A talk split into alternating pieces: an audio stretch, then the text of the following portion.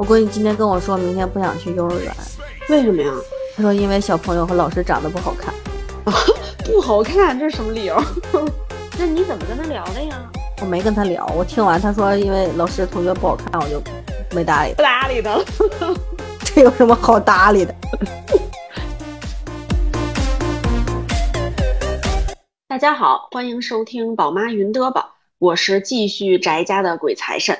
大家好，我是巧克力口味的苏糖，巧克力口味儿是什么鬼？就是变黑了呗，感觉我闺女 肉眼可见的黑了，然后我每次出去也黑，尤其是看衣服那个交界处或者是戴手表的地方都非常的明显。哪吒那么白，稍微黑点儿也没事儿。布布一到夏天，那才是黢黑呢。而且我觉得去年他从三亚回来，那个色号就一直没恢复回去。我也是，我觉得我可能是因为岁数大了，代谢没有原来好了，晒黑了就回不去。而且日本天气好，紫外线更厉害。我其实特别懒得用防晒，但是也没办法，而且出门得戴帽子，要不脑袋顶上都能煎鸡蛋了。推荐大家戴那种可以折叠的帽子，就窝不窝不能放书包里头。哎，你知道小孩儿有一种那个能直接把肩膀跟后背一半儿都盖住的那种特大的帽子吗？那会儿去三亚的时候，我给布布买过一个，就还挺能遮太阳的，尤其是去海边或者玩水什么的，它溅一身水一湿，然后再一烤，就晒黑还是小事儿，晒伤了就麻烦了。日本有的幼儿园帽子这后面带个小屁帘儿，可以挡脖子，但是挡到肩膀倒是没见过。而且说实话，我个人觉得确实也没有能给大家推荐的防晒霜，包括儿童防晒，所以还是尽量物理防晒吧。现在的防晒衣呀、防晒裤啊都很轻薄透气，还有什么冰蚕丝儿的裤子。防晒霜的话，反正我也懒得涂，因为我已经放弃自己了。我反正就是晒不伤那种人，黑点儿就随便吧，就当是健康肤色了。但是老王是真的，他可能有点紫外线过敏，就很容易晒伤，所以一般都是给他脸上单涂一层那种膏状的，那个什么 SPF 得五十以上的那种，然后身上呢就大面积的喷那种防晒喷雾。暴晒的天气，他基本上每次出门都得喷一堆。至于布布，反正我一直给他买的那个慢慢的 Kiss 的那个牌子，好像 SPF 是二十三吧，感觉还可以。哎，再晒也得带神兽出去。外出优点非常多，就是过于费爹妈。之前五月份哪吒过生日就安排了很多的活动，但是由于之前很多地方还在水深火热的居家生活中，所以就没跟大家分享，免得说我拉仇恨。最近听说已经解封了，我就敢跟大家聊聊带孩子去公园的事儿。北京现在算是解封了大部分吧，不过我目前还没带布布出去呢，但是应该也快了，憋太久了，都怕给孩子憋坏了。不过大好的春色已经没有了，直接脱掉羽绒服就该穿大背心儿了。这个夏天呀，真的是有点麻烦，除了晒，蚊虫真的是太多。我觉得不管是去哪儿玩，驱蚊都挺重要的。我和哪吒都是那种特别招蚊子的体质，夏天出门真是太困扰了。我们等校车的地方蚊子就巨多，我每天接送孩子都能中招。有次我穿长裤，就露个脚腕子还被咬了，就那么一指宽的缝，我也是醉了。我也是用了很多的驱蚊手段，包括我们之前节目也介绍过很多驱蚊产品。但总的来说，只能帮你减少蚊子的困扰，但想不被咬，可能防蚊产品还真是做不到。所以尽量长袖长裤吧，就顺便防晒。我们家被蚊子咬的顺序依次是老王、布布、我，而且我好像对蚊子不太过敏，就咬了就咬了，挠几下，然后一会儿包就找不着了那种，就还挺好的。但是老王和布布可就不行了，老王是那种只要屋里有蚊子，他就一宿都睡不了觉，就非得把那蚊子打死。布布就是如果被咬就肿大包，好几天才能下去，特愁人。我也是肿大包的那个类型儿，我还以为这肿不肿大包跟蚊子有关系呢，合着跟人体质有关系啊。对对，好像是说就是蚊子吸你血的那个部分过不过敏吧，我也不太清楚。而且尤其是咬在什么手指头、脚趾头上，哎，太难受了。对对，没错。不过说到这个，让我联想到就是外出还有一个特别重要的事儿，就是鞋。小孩的鞋真是说好买也好买，说不好买也不好买，要注意的事情还是挺多的。每个年龄阶段都有每个年龄阶段不同的需求，那鞋底儿啊不能太硬，也不能太软。包括最近说的那个网红踩屎感的鞋，好像太软了没支撑，对孩子的脚也不太好。什么踩屎是什么感的鞋？这太搞笑了！你是二 G 网吧？你连这个都不知道？然后那个鞋脚趾头一定要有保护，小孩太容易伤到大脚趾头了。穿新鞋也要注意，小孩他们很多时候不会表达，或者是玩开心了，根本注意不到磨脚。等他们感觉到疼，可能都已经磨破或者起水泡了。所以推荐大家新鞋一开始穿的时候，时间先短一点儿，不要一下就出去一整天的那种。比如下楼玩一会儿，或者出门买东西，先穿个几天观察一下，确定没问题不磨脚了，再长时间的穿。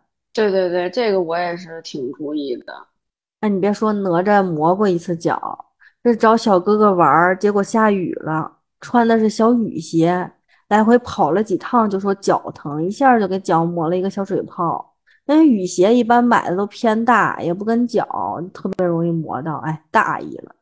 还一个就是我们家挑鞋不能有那个网眼的，日本沙坑特别多，尤其是上幼儿园，就那个旅游鞋都能带回来绊鞋沙子，别说带网眼的了啊！我还觉得带网眼挺好的呢，就之前一直买的那个 Baby Care 的，我觉得就是那个鞋又有你说的那种脚弓，然后软硬度也合适，然后那个网眼儿，我觉得还挺透气的，还想推荐给大家一下。这不快六幺八了吗？感觉。可以去网上看看，推荐还是可以的。我这属于特例了。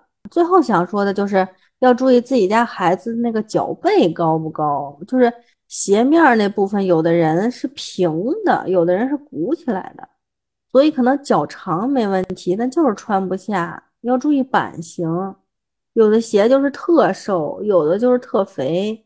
哪吒是脚瘦，但是脚背还挺高的。所以他就不爱穿毛毛虫。我觉得毛毛虫算是脚面比较平的。哎，可是布布也是脚背挺高的那种。就他一般如果脚背合适的鞋子，他那个鞋子前头都会大差不多一指吧。但是他也一直穿毛毛虫呢。布布是自个儿穿鞋嘛？反正哪吒自个儿穿毛毛虫就是死活蹬不进去，然后他就着急就不爱穿。他都自己蹬啊，因为他鞋都特松，我觉着就是，他就一秃噜就进去了，都不用拿手提一下后头。不行，哪吒都是那种粘扣，那不把粘扣打开，脚都进不去。他粘扣的鞋也直接褪，所以我就说他那个脚背已经高到就是必须得 买那个那个鞋号特别大的脚背才合适。嗨，反正这个鞋吧。感觉尽量是去店里试试比较好，要不然指不定哪儿不合适呢。而且每个牌子那鞋号好像也都不一样，每个品牌有自己的特点，根据自己家情况选择。哪吒最近是到了喜欢公主鞋的那个阶段了，哎，特别是那个劣质的塑料拖鞋，哎呀，可喜欢了，恨不得就那个早市五块钱一双那种，里头还带亮片儿，死亡芭比粉。你知道那个斯凯奇有一个系列的鞋巨花，然后巨闪。深得小女孩的喜爱，反正你是理解不了那个领域，哎，愁死我了。目前布布穿搭品味还可以，希望上了幼儿园不会给带跑偏了。但是小女孩好像都喜欢那种比较亮一点的颜色吧？我记得我小时候好像喜欢黄的，然后后来慢慢的上学就变了，上了学就喜欢把自个儿穿的乌漆麻黑的了。不过品味会变，爱出去玩儿应该不会变。你有没有发现最近那个野餐呀、露营的风真的很大？其实因为这个疫情，感觉多少还有点减退了。而且夏天了，谁大夏天的露营啊？又晒又咬的，估计得等入秋吧。不过确实，我们这边大部分的露营都是你口中的野餐，真的是想找个山里，估计好多人也不适应，而且也不太适合带小孩儿。就这件事儿，它其实本身没有那么美好，千万不要被网上的图片骗了。你根本不知道这美美的照片背后有多么的狼狈。但是我们还是一往无前，前仆后继的去。为什么？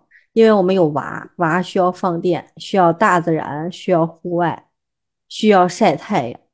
我要是没娃，这大热天的，我跟家吹空调、吃西瓜、喝饮料、看电视，不香吗？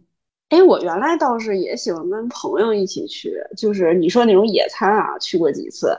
其实我觉得就是更像是你们那边赏樱的那种，就是铺个野餐垫，然后几个朋友坐在树底下，每个人都带点自己的便当啊，什么分享一下，然后聊聊天儿，看看花儿，玩玩游戏什么的。那会儿就是。几年前了，就感觉野餐露营还没有这么多人呢。然后基本上也就朝阳公园跟奥森有这种大片草坪，然后有这种活动。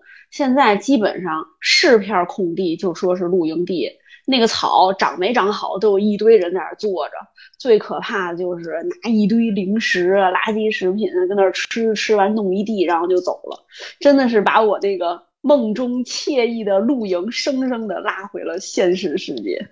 个人素质问题也不是我们管得了的，我们也就能总结总结野餐的必备物品，比如什么帐篷呀、天幕呀。这两个之前节目也提到了，天幕其实更适合大人休息，帐篷主要是帮孩子换个衣服，然后中间睡个午觉什么的比较方便。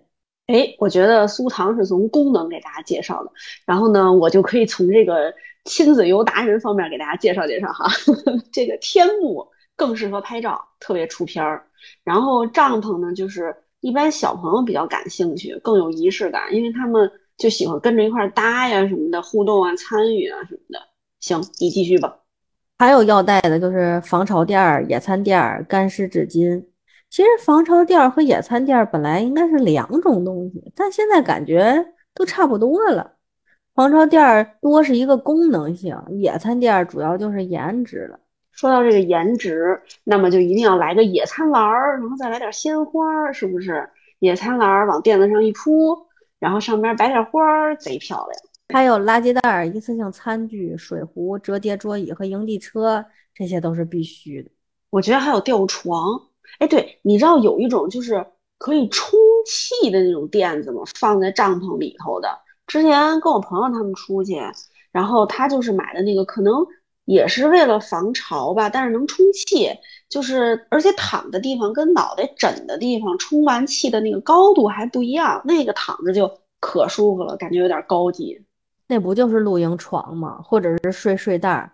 要不你晚上就直接睡那硬地板吗？那个算床了吗？对呀，直接就啊是个垫子，反正。还有一个大类别，就是带神兽放电的一些娱乐物品。野餐通常伴随的都是大草坪，我家常备的就是吹泡泡的呀、球类、投掷类啊和玩水玩沙子的。他爹一直想要个风筝，我就被迫害妄想症，老觉得风筝那绳儿特别危险。国内其实公园里都不让放风筝的，就是因为那个绳儿危险嘛。不过你可以买那种叫什么钓鱼竿式风筝，它那个线绳儿就是你放到最长也就三十厘米还是五十厘米的，主要是那个硬杆儿的那个长度，所以那个线绳不至于让人看不到，我觉得还可以。这都是新出的玩意儿，我都没见过。不过我觉得野餐还要注意一些事情，就比如一次性纸杯在这个场合，尤其是有孩子的情况下，就不可能不洒。所以最好带那个饮料的时候是吸管的或者是盖子的，你带个易拉罐试试，分分钟让熊孩子给你弄倒了。这没盖儿不倒也不现实，除非你一口闷，要不然过一会儿就全是土，要不然树叶子，要不然小飞虫的尸体什么的。然后食物也是尽量独立包装或者是有盖儿，地上的蚂蚁也不是摆设。如果人多食物多，在有条件的情况下，尽量选择带折叠桌椅。反正铺地上你就老得盯着，没准进去个啥。没错，没错。可以玩水的地方还要多带几身衣服。玩水的地方带水枪啊，这一下不就激起了宝爸们的童年回忆吗？然后就妥妥的宝爸带娃，你就能休息了。还有不去花丛深处，因为虫子太多了。对，这就是一个帐篷位置的选择问题，也挺重要的。尽可能的就是别扎堆儿，然后选择旁边景儿好看一点的对于孩子来说，就是最好周围有能玩的。像国内这种都是在公园露营的话，就可以找那些离儿童设施比较近的地方，然后就是地面尽量平整一点吧。然后你刚才提到那个玩水是小河边玩水，是不是？其实现在室内玩水的地方更火，就是户外的水上乐园好像越来越少了，然后更多都是针对小朋友的，都开在室内。就它一年四季都能玩水，水还是恒温的，而且也不怕什么感冒啊、着凉啊、什么暴晒呀。然后再有几个水滑梯，玩一整天都是少的。我告诉你，你别说，东京这边最大的水上乐园就在我家附近，然而因为疫情一直就没去过。我说今年夏天一定要去一趟。它分室内和室外，室外只有夏天开，这也六月份了，应该也开了。等再热一点，一定安排一下。不过五月份的时候，带哪吒去了趟伊豆，伊豆的海滩那个沙子是真细呀，玩的时候真开心，回来就惨，收拾一礼拜那沙子都收拾不明白，感觉那沙子都已经渗入灵魂了。我们在伊豆还去了动物园，动物园也是亲子游的热门景点。我小时候家离北京动物园挺近，去的可频繁。东京这边各种动物园也基本逛过一遍。去动物园还是得孩子大一点。哪吒第一次去动物园的时候还挺小的，去了各种不看动物，就看看动物的人。别人看动物津津有味，他就歪个头看别人看的津津有味。他这是大了，两岁两岁半以后认识动物多了，才开始有点感兴趣。但是布布第一次去动物园就已经是两岁多了，我看他也不怎么感兴趣，就看两下，逛了一两个馆就说无聊。那布布害怕动物吗？他小的时候也有点儿，就是小动物没事儿，然后特别高大的那种什么驴呀马呀的，他就往我身后躲。现在都没事儿了。哪吒倒是不会特别害怕动物，但我爸说我小时候就怕个头大的，就一直躲我爸身后不出来。但是哪吒怕臭，很多什么馆什么馆的不都是室内嘛，然后他进去就要出来，就说臭。有次我们带他去农场，有参观牛棚、羊圈什么的，他一路捏着鼻子，让照相也不照，就跟那喊：“快走吧，快走吧，太臭。”布布也觉得臭，但是他一般不是去的那种正经动物园啊，都是去的能那个近距离接触、可以喂小动物的那种动物园。然后他臭他也忍着，因为他觉得好玩儿。嗯，得跟小动物互动，比如摸小动物呀、喂小动物之类的。对对对，刚才不是提到伊豆那个动物园吗？那个动物园真的是挺特别的，他家什么动物都能喂，只要你花钱。有的是真贵啊，十块钱一小盒就几粒儿。但是喂什么水豚、小羊、小马那种常见的倒是能多给一点。这边也是十块钱几根胡萝卜，几片烂菜叶。这个动物园他家没有凶猛的大型动物，所有动物那个玻璃上都有一个洞，有的是怕你投喂的时候受伤，就里面有个管子。你把食物丢进去，他们就在管子那头接着，这就导致动物都贴在玻璃这边，就看得巨清楚。然后猩猩就跟看门老大爷似的，就坐那管子边上，看你会不会给他花钱。袋鼠也能喂，那一盒基本都是苹果。我心想，我要是下次还来这个动物园，我一定自个儿偷摸带点苹果。然后我头一次喂火烈鸟。居然还有猩猩、火烈鸟、袋鼠，羡慕死了！这边基本上能喂的就是什么常见的那种鹿啊、羊、矮马、羊驼、兔子、豚鼠、鸡、鸭、鹅，好像每个公园都是这几样。而且那火烈鸟，它是在你身边溜达的，你敢信吗？我从来没离火烈鸟那么近过。他们家那火烈鸟就特别像黄山那个猴，或者是奈良的那个鹿，它就站在你路中间。你不给它买吃的，它就叨你不让你过去。不过也就是熊孩子少，要不全把这帮动物霍霍了。正常情况下，那个鸟类散养的，一般不都是那个天空有一个大罩子吗？怕你飞走了。对，他家火烈鸟就是这种，但是他们家孔雀是纯散养，不在有网子的那种场馆里，就想待哪儿就待哪儿，全园区的溜达。我们中午吃完饭，从那个亲子餐厅出来。那个孔雀就站在人家那个餐厅招牌上，还有更厉害的，就你见过手指头大那种小猴吗？那动物园后山有个小树林儿，全是他们的窝，有的就在里头休息，有的就自个儿出去玩去了。你在广场桌椅上吃东西，据说就会有小猴来。不过我们去那天刚下完雨，肯定是见不到这种奇观。我反正是特喜欢纯散养这种的。我个人就一直感觉这个动物比人性本善，就是如果你不是特地的想伤害它，或者你表现的特紧张、特害怕那种，好像一般它不主动攻击你。啊，就是吃东西的时候误伤不算啊。反正我是一直觉得别老给孩子灌输什么咬人离远点儿，就别这种思想比较好。一个是会加剧他们的恐惧感，然后也会减少他们的爱心吧。就会不会长大了之后就该变成那种虐待动物的人了，也不知道，纯属个人观点。我都是鼓励布布让他多去接触，多去摸。嗯，现在都鼓励小朋友多接触大自然，多接触动物。海洋馆也挺好的，尤其是夏天，海洋馆是一消暑的好地方。一进去一看就是蔚蓝的海水，就一种清凉宁静的感觉，整个人都被治愈。我也挺喜欢海洋生物的，但是目前带布布只去过就是去年去三亚的时候的那个亚特兰蒂斯的海洋馆，感觉他没什么兴趣似的，之后就没再去了。但是我记得我跟老王谈恋爱那会儿，就还去过那个中央电视塔底下的那个。海洋馆就感觉那除了是个遛娃宝地，还是个约会圣地。我个人也是非常喜欢海洋馆的，就是能看鱼游看好久。包括动森里面的海洋馆，我也觉得有种特别舒服的感觉。哎，动森那个博物馆你别提了，不光是海洋那部分，就是每个馆我都觉得特美。上个月末不是那个什么博物馆日吗？本来还想着。去一趟真的博物馆拍点什么，结果风控没去成，然后我就好好的在动森里边逛了逛他那个博物馆。哎，这哎对这么说的话，其实什么博物馆、艺术馆、科技馆也是个能带孩子去的好地方，而且跟海洋馆一样，也是避暑胜地。馆里如果有单独的儿童馆就更好了，一些什么小的互动游戏啊，他们也都会感兴趣，而且还能学到一些东西。北京的这些馆最近里边还有好多什么盖章的地方，感觉是跟日本那边学的吧？就是一进门先弄个什么盖章本儿，然后就去馆里各处集章，就小朋友贼喜欢这种。对对对，日本就喜欢搞这种东西，就到处集那个盖章的戳。反正我们总的来说就是想把孩子的精力都释放掉，然后希望他们能开心。其实出去的次数多了，慢慢的也就知道自个儿。出去玩的时候需要给孩子带什么了？可以精简一些。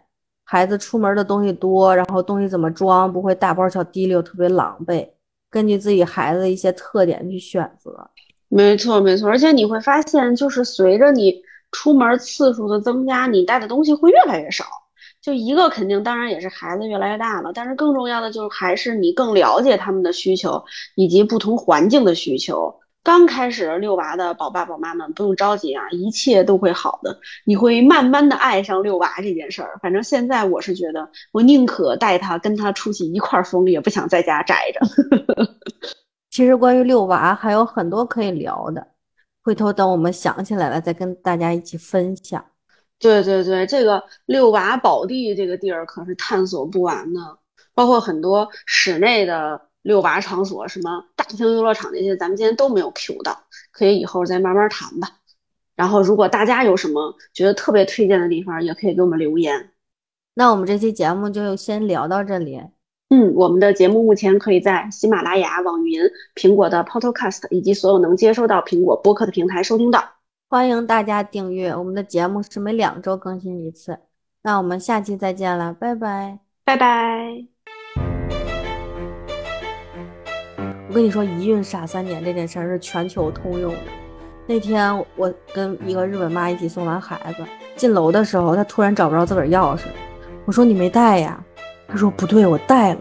啊，好像在我闺女书包里。没事儿，回去吧。然后还跟我往前走呢。走了三步，突然回来跟我说：“我想说，她闺女不是走了吗？”对对。然后我当时问她没事吗？然后她走了三步，突然跟我说。我进不去家了是吧？我说是，哈哈才反应过来。